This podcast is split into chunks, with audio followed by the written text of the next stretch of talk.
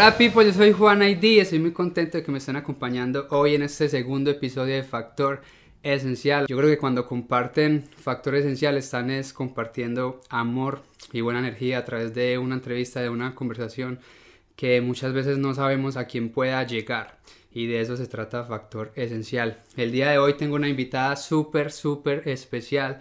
También es una actriz muy reconocida, actúa en la serie de Sin Senos si hay paraíso, en Mujeres al Límite, en Colombia en La Mamá del 10 y en muchas series y muchas novelas más. Para mí es un gran ejemplo de compromiso, de trabajo, de perseverancia y de disciplina. Así ella diga que no, para mí es, es un ejemplo de disciplina porque para estar donde está y digamos que lograr lo que ha logrado se necesita mucha disciplina, mucho coraje y mucha perseverancia. Ayúdenme a dar la bienvenida a la hermosa y talentosa Diana Isabel Acevedo. Diana, muchísimas gracias por acompañarnos el día de hoy. No, muchas gracias a ti por la invitación, un saludo a todos los que nos ven en estos momentos y nada, muy feliz de estar acá contigo. El honor es nuestro que estés por fin aquí acompañándonos hoy.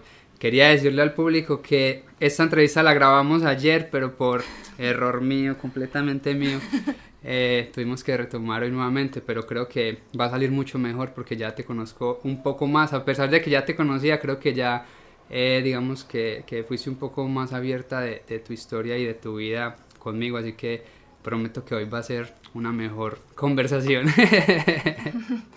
no, siempre, siempre es chévere. Cuéntanos un poquito de, de, de tu infancia, de tu vida de niña, dónde creciste, cómo creciste.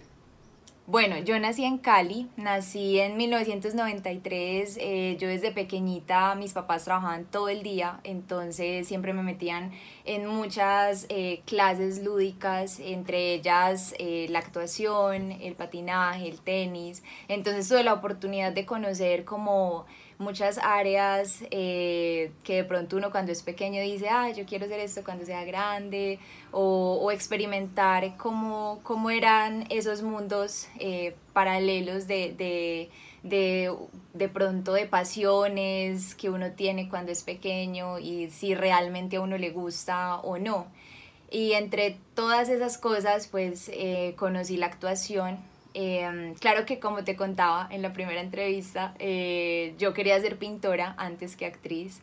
Eh, me encantaba pintar óleo sobre lienzo, era algo que me abstraía totalmente. En ese momento, me, me, encantaba como la creatividad que brota de uno y uno lo plasma y me encanta eso de la pintura y que es muy único, cada persona, no hay ni, ni buenos pintores ni malos pintores, es simplemente cada persona tiene su técnica, entonces eso también me, me encantaba. Y después, como a los 10, 11 años, empecé ya a hacer un bachillerato artístico y en el bachillerato artístico ya me enamoré totalmente de las artes escénicas. Em, y nada, eso fue básicamente como mi acercamiento en, mi infancia al arte. ¿Y a los cuántos años llegaste a Medellín? Llegué a los 13 años. A los 13 años llegué a Medellín y ahí continué como mi formación en la de Arango, que empecé también a estudiar teatro ahí y, y pintura también seguí con el óleo en, en el de oro. Entonces fue muy chévere. ¿Cuál fue como ese primer papel o ese primer acercamiento a, hacia la televisión? ¿Fue estando en Medellín? Sí, fue estando en Medellín. Eh, a los 17 años conocí a una, a una persona que ha sido clave en mi crecimiento profesional, que fue mi manager eh, hasta este año. Em, estuvimos ocho años trabajando juntas de la mano y todo empezó a raíz de, de ese primer acercamiento en Medellín, que fue para un papel, eh, un figurante en una novela que salió en el 2012 y, y, me lo gané. Entonces quedé con el contacto de ella y cuando llegué a Bogotá eh, la contacté, le dije que me fui a los dos años, o sea, yo grabé eso en, 2000, en 2011 y a los dos años me fui a, a Bogotá. Y aún así habiendo transcurrido ese tiempo, cuando la contacté, la verdad ella me recibió con los brazos abiertos, me dijo que tenía que hacer un casting para ver si sí o si no me iba a manejar. Eh, aunque ya había trabajado conmigo, entonces por eso creo que fue más, más, más rápido como el proceso y ya, y empezamos a trabajar ya en Bogotá. Pero ese primer acercamiento fue en ese papel, en ese figurante que hice acá en Medellín. Ese figurante fueron solamente dos capítulos, ¿no? Sí, fue, fue un, un, una participación de dos capítulos, pero que yo me la gocé al máximo porque además yo soy eh, comunicadora social y periodista y me tocaba ser una periodista que acosaba a la familia del protagonista y me iba detrás y, y, daba información eh, minuto a minuto de lo que estaba pasando. O sea, la verdad me encantó.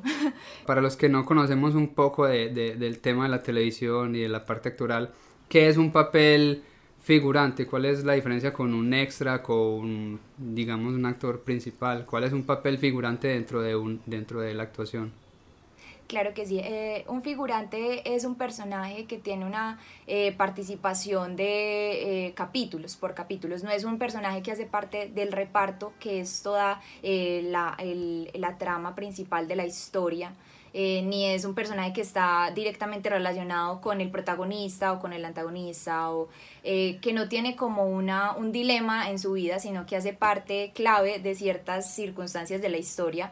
Sin embargo, eh, pues sí, tiene una participación eh, pues que no, no, no trasciende más allá o afecta a la historia de alguna forma.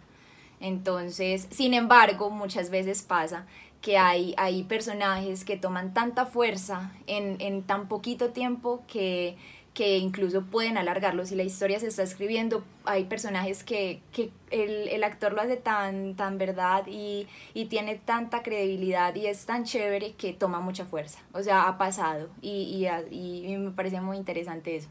¿Y qué significaron esos, esos dos capítulos para ti, digamos, tanto en tu parte actoral como personalmente? Yo me imagino que tus papás estaban súper orgullosos, pero para ti, ¿qué, qué significaron esos dos, esos dos capítulos? Bueno, eh, para mí fue mi primer acercamiento. Mis papás, la verdad, siempre me han apoyado mucho en, en lo que yo quiero ser. Eh, sin embargo, para ellos siempre fue una prioridad eh, mi carrera profesional.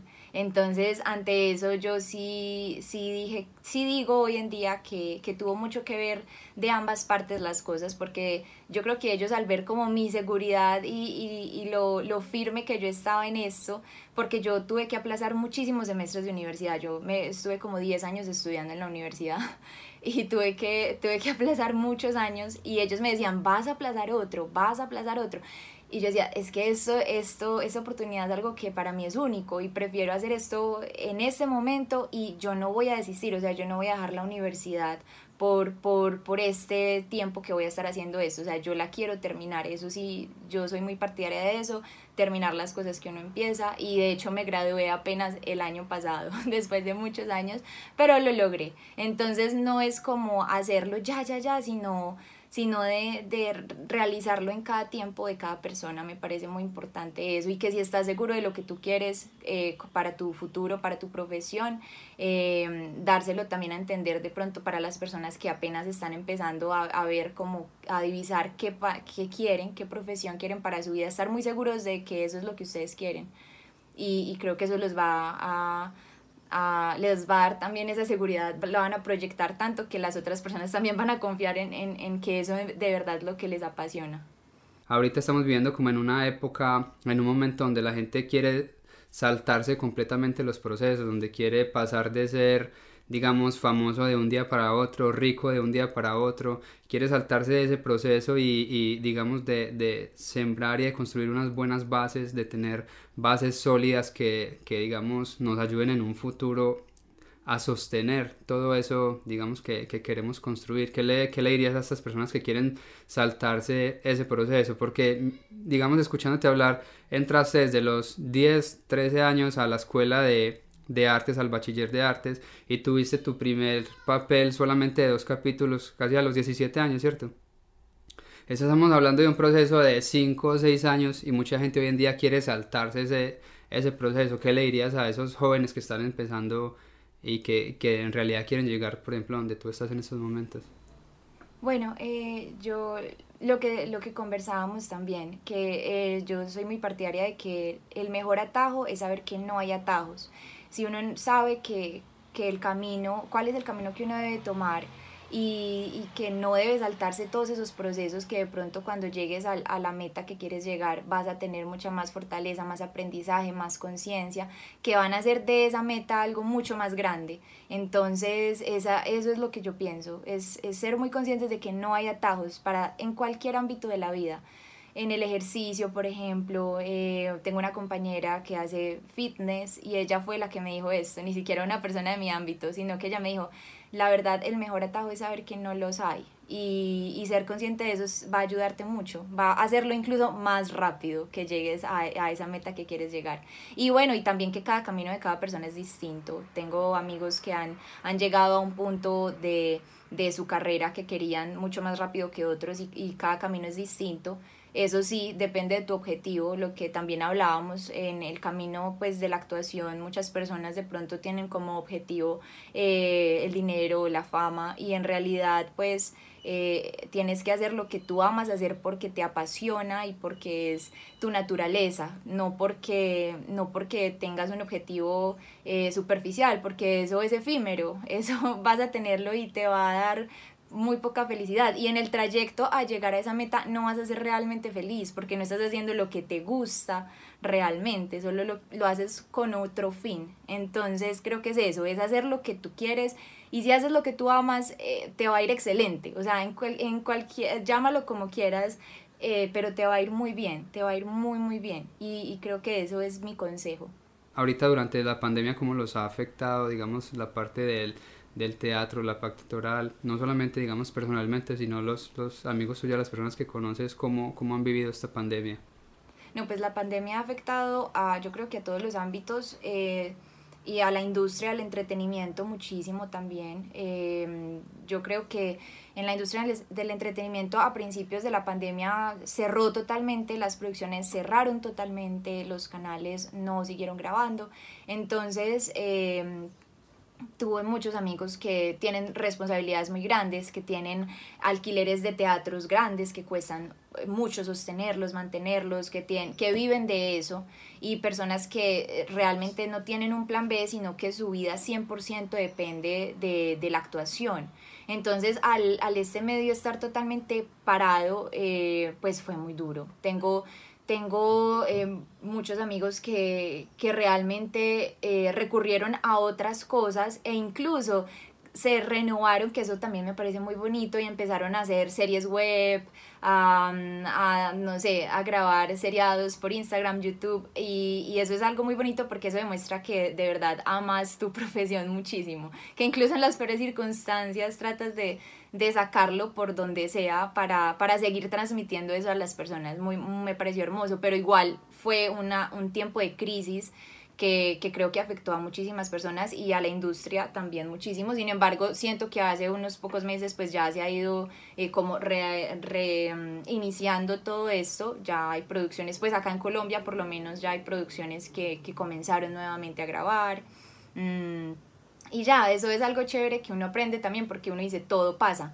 O sea, yo tengo un muy buen amigo que me decía, estoy en crisis total porque tengo que pagar arriendo, tengo que pagar servicios, no, no, mi teatro cerró totalmente eh, y estaba, estaba muy mal. Y en esos momentos, hace un mes, acaba de quedar en una superproducción, o sea, muy chévere. Y entonces ahí, y también hablábamos de eso, decíamos, realmente ningún sentimiento es definitivo, o sea, todo, realmente todo pasa y esos momentos a veces pues también uno aprende de ellos. y personalmente, pues, personalmente ¿cómo lo, ¿cómo lo asumiste? ¿Aprovechaste este tiempo, no sé, para crecer, para emprender, para leer? ¿Qué, qué estuviste haciendo durante todo este tiempo? Bueno, yo creo que uno como actor a veces también está acostumbrado a que tenga tiempos donde no tiene trabajo, no siempre hay, hay meses que uno tiene, hay meses que sí tiene. Y eh, um, al principio yo dije, bueno, estoy, estoy acostumbrada a que estos tiempos pasen, pero cuando ya uno va viendo que no son unos meses, sino que es un año, y, y, bueno, y que uno no sabe cuándo vaya a poder tener la vacuna, cuándo pueda como reiniciar, yo la verdad decidí como empezar un proyecto propio que se llama Cuatro Trébol, que es eh, basado en la Ayurveda y es mantener nuestro cuerpo, mente y espíritu bien a través del tiempo. Y en eso se basa básicamente la filosofía de, de este negocio y mm, son productos naturales, eh, son productos que ayudan a la salud y a la belleza del cuerpo de los hombres y de las mujeres. Y es un proyecto que nace de otra pasión que tengo, que, mm, que es la ayurveda. Entonces, no sé, de, desde agosto más o menos empezó este, este negocio con mi mamá y con otra socia, lo hicimos las tres. Y, ¿Cómo se llama? hasta ahora vamos muy bien. Se llama Cuatro Trébol. Y la gente que quiere buscar más, un poquito más de Cuatro Trébol, ¿dónde lo puede encontrar? En www.cuatrotrébol.co o arroba cuatrotrébol.co. Me imagino que también en tu Instagram tienes también toda la información. Sí, en mi Instagram pueden encontrar el link para la página. ok, ya, saben, ahí toda la gente que está en Estados Unidos y en todo el mundo. Me imagino que también tienen envíos acá a Estados Unidos. Sí, tenemos de hecho varios clientes en Atlanta, entonces también ya sabes, Juan. Te iba a preguntar algo, ¿cuál fue ese primer, digamos, papel en televisión que, que, que te catapultó, que tú dijiste, cambió por completo mi vida? Yo voy a contar una historia y es que Isa es la actriz de uno de mis videos musicales, lo robamos en Guatapé. La verdad, yo no veo televisión. Yo, pues, conocí a Jennifer, te conocí a ti ese día. Y yo decía, listo, vamos a, a, a grabar el video. Cuando llegamos a, a, Guatapé, todo el mundo les pedía fotos. Yo dije, ah, las madres, que sí son bien famosas, todo el mundo las conoce, ¿qué está pasando aquí? Esa, digamos, esa, esa fama se debió a qué personaje que, que la gente te empezó a reconocer ya en todas partes. Bueno, el, eh, un personaje que estoy totalmente agradecida más es Sin Ciencia No Hay Paraíso, eh, Adriana, que es amiga del personaje de Jennifer eh, Valentina, y fue un personaje que realmente fue ese sí en mi carrera que cambió muchas cosas, después de muchos intentos, después de de, de, muchos castings, de, de, muchos intentos fallidos, de muchos aprendizajes y creo que llegó en el momento perfecto porque yo creo que si yo hubiera empezado con un personaje con tanta responsabilidad, porque un personaje más grande, más grande es mucha más responsabilidad, son muchas más escenas que tienes que estudiar, mucho más tiempo que tienes que dedicar en set, o sea, es, es, es una responsabilidad muy grande, no es solo como, wow, es este papel y es de reparto o es protagónico, súper, no, es también asumir esa, ese, ese, ese, ese ese personaje con mucha responsabilidad. Y ese, ese papel para mí fue, fue increíble, fue increíble. Además porque también lo que tú dices, en Colombia y en Estados Unidos también recibió una acogida y un cariño inmenso entonces, eso es lo que más me parece bonito, que la gente le guste tu trabajo, que hasta el día de hoy, imagínate, salió en 2016 y hasta el día de hoy me escriben diciendo que, que porque murió mi personaje y, y, y, que lloraron y que siguen llorando, que se la repitieron y que siguen llorando en la muerte de mi personaje. Entonces, eso a mí, la verdad, me, me hace muy feliz, me hace muy feliz que, que la gente sienta todo lo que uno quiere transmitir.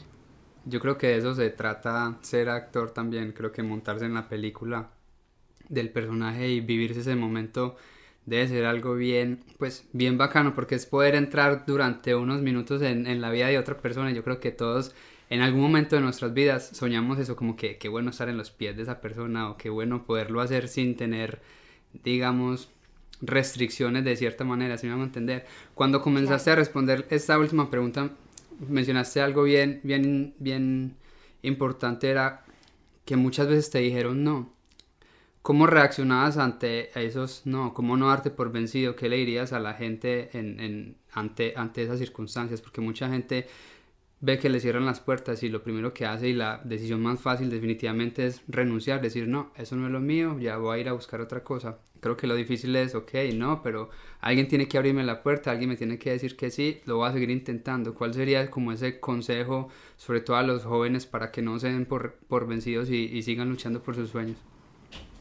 Sí, yo pienso que pues desde lo que decimos que hay que ser muy seguros que es lo que uno quiere, de ahí se, se desenlaza también la, la, perseverancia y de verdad uno, uno saber que, que puede que te digan que no, pero no tomártelo personal. O sea, muchas veces uno dice, no, es que soy malo, eh, de pronto esto no es lo mío. Y pero si tú sabes que sí es lo tuyo, es que si tú sabes que te gusta, si te dijeron que no, de pronto tienes cosas que mejorar. No está mal que te digan que no. Si te dijeron que no es porque tienes que estudiar más, aprender más, practicar más, irte mejor preparado a un casting. Eh, yo al principio, la primera vez que fui a un casting, no tenía ni idea de cómo irme al casting. Eh, y ya con la práctica uno, uno va mejorando. Y si ese sí llega a tu vida es porque en ese momento estás preparado, porque lo hiciste mejor, porque estudiaste más, porque llegaste preparado al casting. Entonces yo creo que esa es la clave. Es es no tomar esos no como algo negativo, no como algo de que no, es que tú no eres bueno, no, es que no es que no seas bueno, es que tienes que mejorar las cosas eh, que, que, te faltan por aprender, o sea, es que todo es un proceso y uno tampoco, hay personas que sí nacen pues con, con eso innato y, y puede que uno también tenga eso desde pequeño y esa chispa y uno diga, wow, me encanta, pero esto igual es, es un arte y, es, y hay que estudiarlo, entonces es, pues es eso, es recibir eso, eso no como algo negativo, sino como algo para mejorar. Y yo creo que eso, eso es. Si es lo que amamos y si es lo que queremos, como lo decía, pues como lo decías tú, uno tiene que luchar por eso, porque eso es lo que lo está haciendo a uno feliz. Ahora, ¿qué viene para ti? ¿Qué viene para ti actualmente, profesionalmente? ¿En qué estás trabajando ahorita? Cuéntanos un poquito de tu vida. Bueno, actualmente estoy 100% con Cuatro Trébol, con la empresa que formé con, con mi familia. Y realmente mis planes son en enero viajar nuevamente a Bogotá y retomar la actuación dependiendo de cómo sigue todo esto de la pandemia, porque la verdad mi prioridad en estos momentos sí es mi familia, entonces yo creo que, que todo se, va se irá dando a su paso y, y, nada, la verdad en estos momentos estoy disfrutándolo mucho, es, es otra, otra área de mi vida que nunca había hecho, emprender es muy difícil, uno tiene que ser todero, entonces uno aprende administración, contabilidad, servicio al cliente, eh, programación de e-commerce, uno aprende de, de todo, de todo. Entonces, nada, a mí me encanta eso también, aprender de cosas nuevas y en estos momentos estoy enfocada en eso. Yo, yo siento que tu familia ha sido un, un pilar súper importante en tu vida y me imagino que ellos se sienten súper orgullosos y estoy seguro que ellos van a ver esta entrevista. ¿Qué le dirías a tu familia si, si aprovecharas este espacio? No, pues que muchas gracias por el apoyo. Sin ellos no hubiera podido estar donde donde estoy hoy, sin ellos no podría como formar, digamos, esta, esta empresa que espero que a futuro sea, sea muy próspera y, es lo único que tengo para decir es agradecimiento para ellos. Mi familia es muy pequeña, es muy pequeña y, yo creo que por eso de pronto eh, tratamos de, de, ser unidos porque pues sí, la, la verdad la familia lo es todo. Entonces, entonces nada, mucho agradecimiento. Isa, yo veo que tienes más de 250 mil seguidores en Instagram, que muchísima gente te sigue. ¿Sientes alguna responsabilidad antes de hacer cualquier post? ¿Sientes que quieres decir algo y lo piensas antes de decirlo? ¿Cómo, cómo, cómo tomas esa parte de las redes sociales? Porque soy testigo de que te siguen muchas niñas que admiran tus personajes. ¿Sientes alguna responsabilidad de decir algo antes de, de, postear cualquier cosa. Sí, claro. Yo siento que como figuras públicas uno tiene mucha influencia en las personas, como también el trabajo de uno tiene mucha influencia. Mi, mi personaje en Sin Senos era lesbiana, entonces era parte de la comunidad LGTBI y muchas personas, muchas niñas que también de pronto atravesaron por, un, por una situación similar a mi personaje me escribieron como agradecimiento o me escribieron contándome su historia porque, porque se sentían identificadas. Entonces yo creo que tanto desde la parte actoral como desde las personas, por ejemplo, que tienen muchísimos seguidores en Instagram,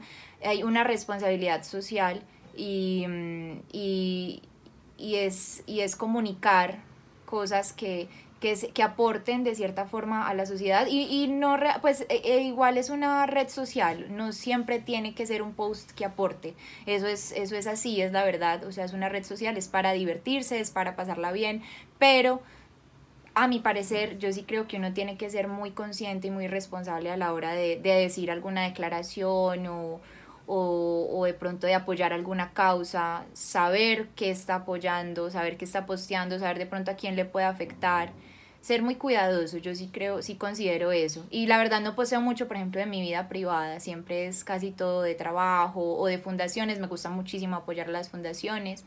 Con Jen queríamos hacer una fundación de perritos. ¿Ahorita estás trabajando en alguna fundación o están apoyando alguna causa especial? Estaba, hice en el mes de noviembre una campaña con una fundación eh, de mujeres con cáncer de mama y también eh, una, eh, con aldeas infantiles, em, que es una fundación, una aldeas de niños, comunidades de niños. Em, pues la verdad son, son situaciones que uno dice, qué rico, qué rico poder apoyarlas, pero sí me gustaría poder hacer mucho más yo siempre siento que uno puede, puede hacer más, me gustaría hacer un voluntariado, hacer algo ya más allá de un post, pues que realmente uno se, se, se, conecte con la causa. Un impacto.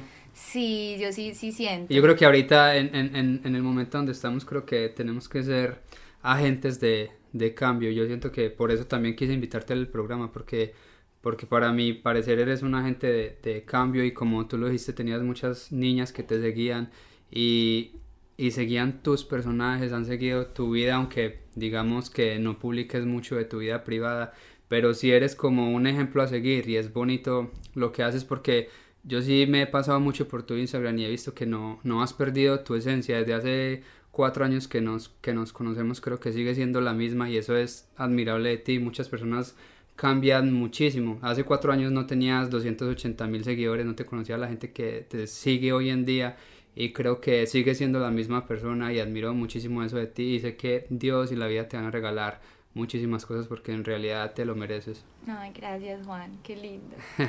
¿Con, ¿Con, qué sueñas? ¿Qué, ¿Qué, visualizas todos los días cuando te levantas? ¿Tienes algún ritual especial como que, que haces en tu vida cotidiana o simplemente te la, te la gozas? No, pues simplemente me la gozo, simplemente fluye.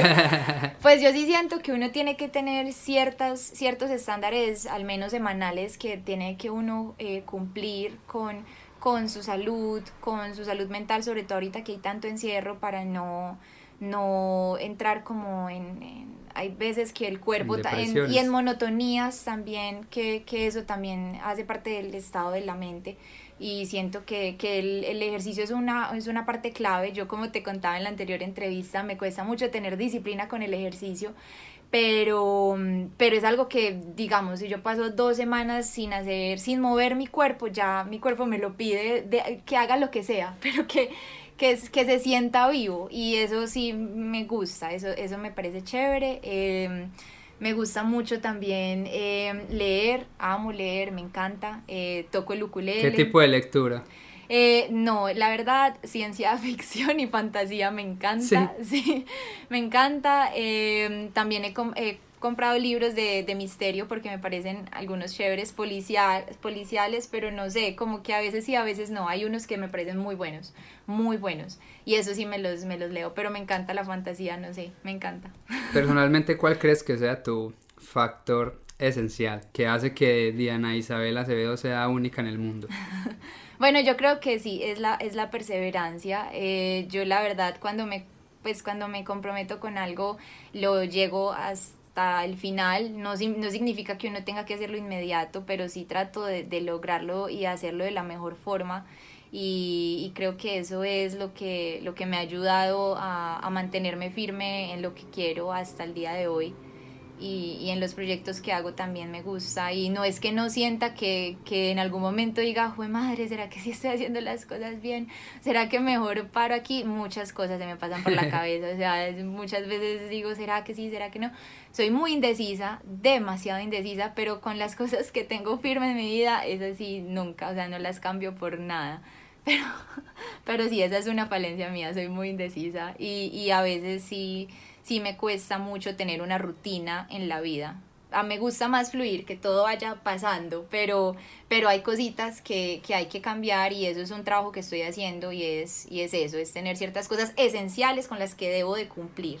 Y ya, y a partir de eso, pues ya si un porcentaje es un porcentaje lo otro para tener también un equilibrio, porque también es de cada personalidad, o sea, tampoco quiero vivir en sufrimiento, entonces sí, eh, ¿Cuál sería ese mensaje como que le, le, quieres dejar al mundo una vez ya partas como de este, de este planeta o de esta, de esta vida terrenal?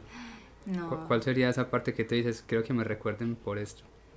Ay, no sé, pues la verdad nunca lo había pensado. Yo la verdad para, para esas cosas no, siempre digo, ¿qué será? ¿Qué será? Y nunca llego a una respuesta. Pero como debo de darte una en estos momentos, yo diría, yo diría que, que es lo que hemos hablado ahorita. Creo que, creo que si algo puede decir la gente que me conoce de toda la vida es que yo no he cambiado para nada, sigo siendo igual y creo que eso es lo más importante, que no, yo creo que si alguien me recuerda en algún momento por algo es eso, o si tú me encuentras en la calle después de 10 años y, y nos vemos, va a ser exactamente igual, independiente de todo lo que uno haya vivido, y creo que eso, eso es lo, lo más bonito. Nada, muchísimas gracias por, por acompañarnos el día de hoy y pues estoy feliz de haberte tenido acá y que la gente pueda conocer un poquito más de, de, tu vida y que te hayas abierto un poquito más y nos hayas contado un poquito más de tu historia. No, muchas gracias a ti por eh, tener esta conversación nuevamente. La verdad a mí me encantó, me gustó mucho y espero pues que también todas las personas que nos ven pues les llegue algo de lo que hemos hablado porque sí, es, es muy chévere lo que tú dices, lo que tú quieres transmitir con este programa, me parece muy bacano y espero poder volver en algún momento. Por allá nos veremos en Medellín y vamos a hacer un live para que todo el mundo lo pueda disfrutar en directo ya que estemos vacunados. Total, yo soy como en la quinta etapa, o sea, para los que sobren vacunas, allá estoy yo. Porque primero... Ya, ya, no, y si crees que yo también aquí lleno de... Pues soy latino en Estados Unidos, por Dios. No. Creo que soy como de 40 en la fila de los olvidados. No, acá también es por etapas y, y, claro, primero están las personas mayores, los médicos y totalmente, con toda la razón. Uno, uno, uno estaba por allá. Hasta mejor, por allá ya cuando terminen de inventar que nos toque. Total, total. Pero bueno, chévere igual también saber esas buenas noticias, que ya, ya hay vacuna al menos.